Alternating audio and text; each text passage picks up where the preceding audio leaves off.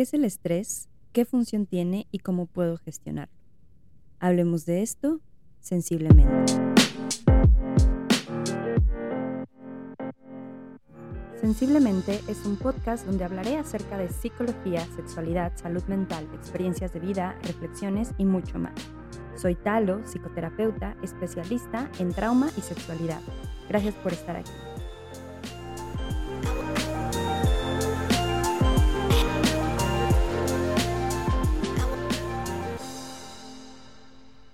¿Quién no ha sentido estrés? Yo no conozco a nadie que no lo haya sentido.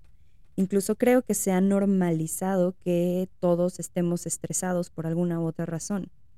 Personalmente, el estrés es algo que conozco y antes me pasaba más que confundía el estrés con la emoción de, hacer algo nuevo, eh, con la ansiedad y poco a poco al ir pues desarrollando mayor conocimiento de mis sensaciones, de mis pensamientos, pues he podido identificar qué es el estrés, cómo lo vivo, etc. Y para, para este episodio justo pensaba que hay muchísima información. Si nosotros nos ponemos a googlear acerca del estrés, hay mucha información porque parece un mal que nos acompaña cada vez más. Y además siempre está latente el peligro que el estrés es algo que a todos nos pasa, pero que además cuando llega a ser em, constante, pues nos puede generar ciertas enfermedades y hasta la muerte. Por eso me parece bien importante que lo hablemos y entendamos también qué es el estrés y con esto también identificar cómo tú lo vives y así tal vez encontrar una mejor manera de gestionarlo. Entonces, ¿qué es el estrés? Básicamente es el estrés, son estas respuestas fisiológicas y psicológicas ante un evento que altera nuestro equilibrio y disminuye o excede mis habilidades para enfrentar ese evento, es decir, todo aquello que se sale de mi zona de control. El estrés como tal tiene varias etapas. la primera es la alarma de reacción. ¿A qué me refiero con esto? Es justo cuando la amenaza es detectada. Cuando hablo de la amenaza, puede ser justo un peligro real de que algo está pasando, cualquier cosa que siento que, eh, que es inesperada, cualquier em, evento tal vez que sí realmente se sale de mi control, pero y es una emergencia real, pero también sucede que puede ser una alarma de reacción hacia eh, una plática, ¿no? Que tengo que tener con la pareja, ¿no? Que puede ser muy estresante cuando voy a terminar una relación, eh, una situación muy acompañada por la incertidumbre y que justo no sé qué va a pasar y empiezo a sentir estrés. También puede ser esta amenaza, puede ser una serie de tareas que se van acumulando y acumulando y acumulando y no encuentro el fin eh, de, de esta situación. ¿Y qué sucede? Pasan dos cosas. Psicológicamente percibimos estas situaciones como potencialmente peligrosas no voy a acabar, no sé cómo va a salir, no sé cómo la otra persona reaccione o simplemente no puedo hacer nada, no sé qué hacer. Y al mismo tiempo hay una activación fisiológica, es decir, aparecen síntomas físicos que puede ser em, el incremento de la temperatura corporal, el corazón te empieza a latir fuerte, a veces el sistema digestivo también se altera. Y entonces ya pasa esa alarma de reacción y ¿qué sucede? Que tu cuerpo va a intentar en automático pues equilibrarse. Pero si esta situación, esta amenaza continúa, está latente, viene la segunda etapa que es la resistencia. Tu cuerpo, mente, cuerpo, digamos, es hablando todo el conjunto, pues va a intentar resistir, adaptarse a la situación, hacer algo al respecto si es que se puede. Eh, y la activación fisiológica continúa en mayor o menor medida, depende de qué suceda. Pero ¿qué pasa? Que cuando el estrés es continuo, la resistencia pues se agota, es como si fuera gasolina.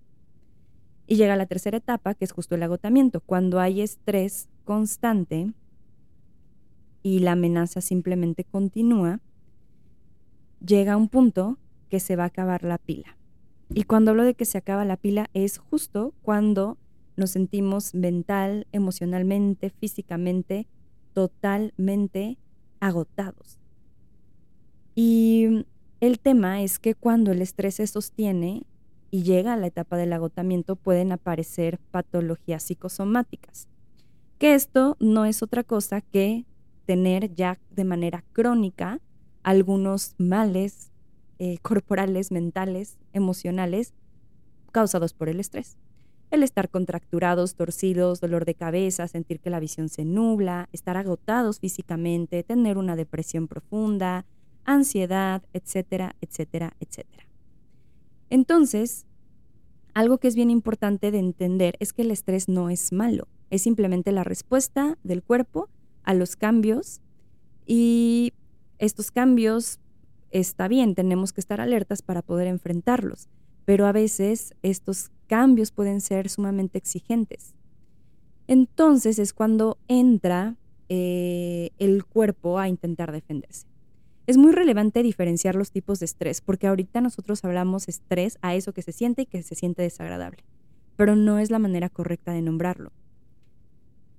La realidad es que el estrés tiene, digamos, varios subtipos está el eustrés, que es esa tensión física, em, psicológica y emocional que nos ayuda a estar enfocados, tener atención y la emoción correcta eh, para poder enfrentar alguna situación.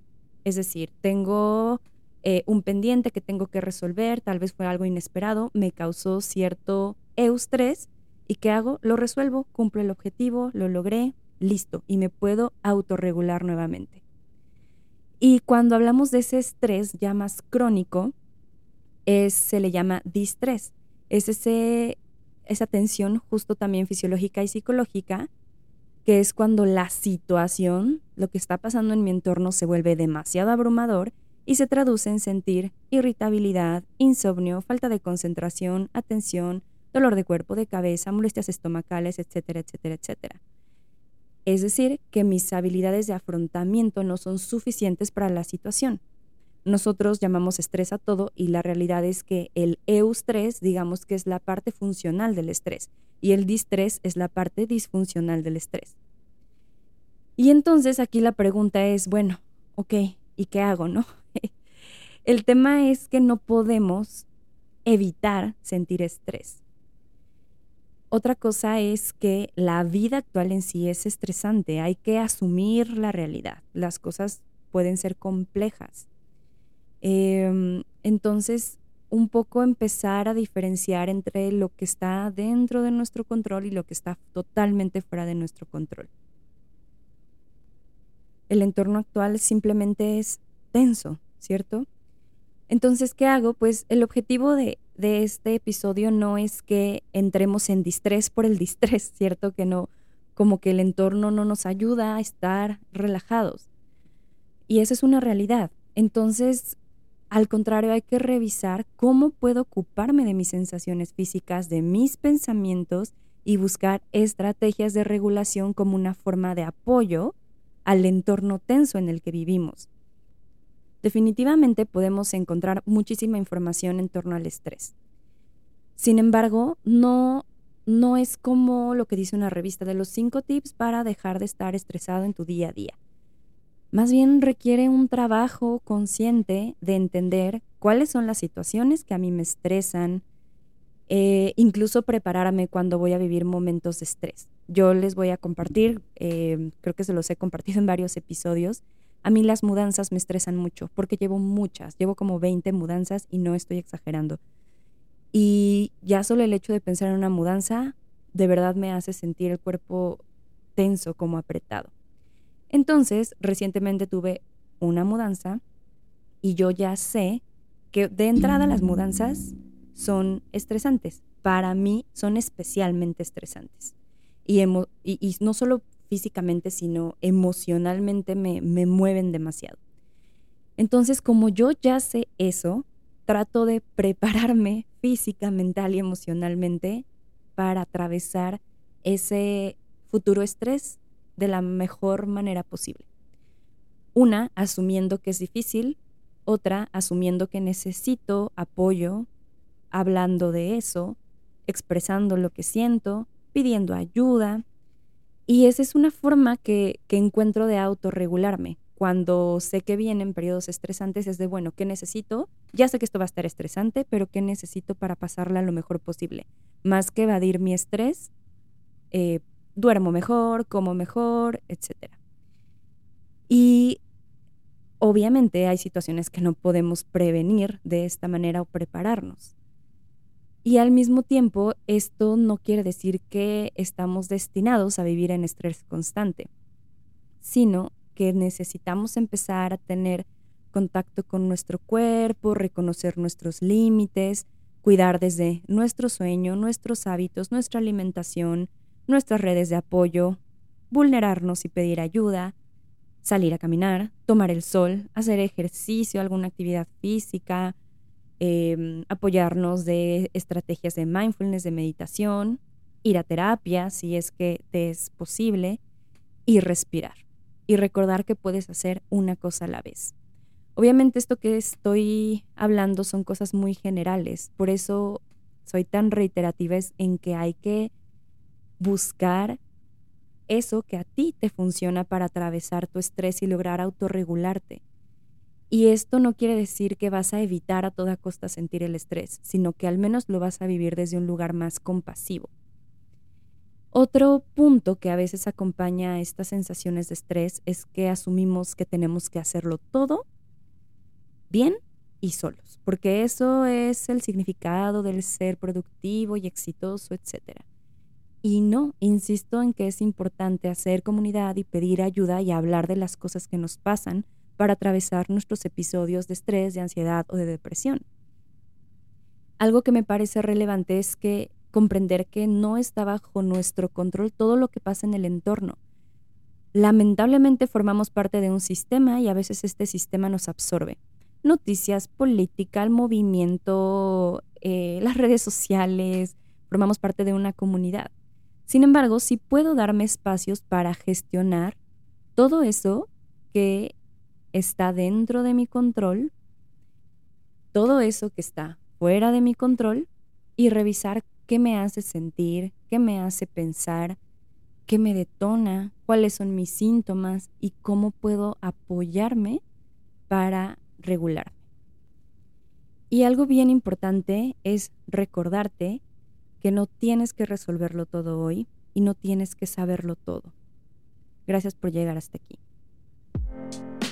No olvides seguirme en redes sociales, las encontrarás en la descripción. Nos escuchamos sensiblemente en un próximo episodio. Bye.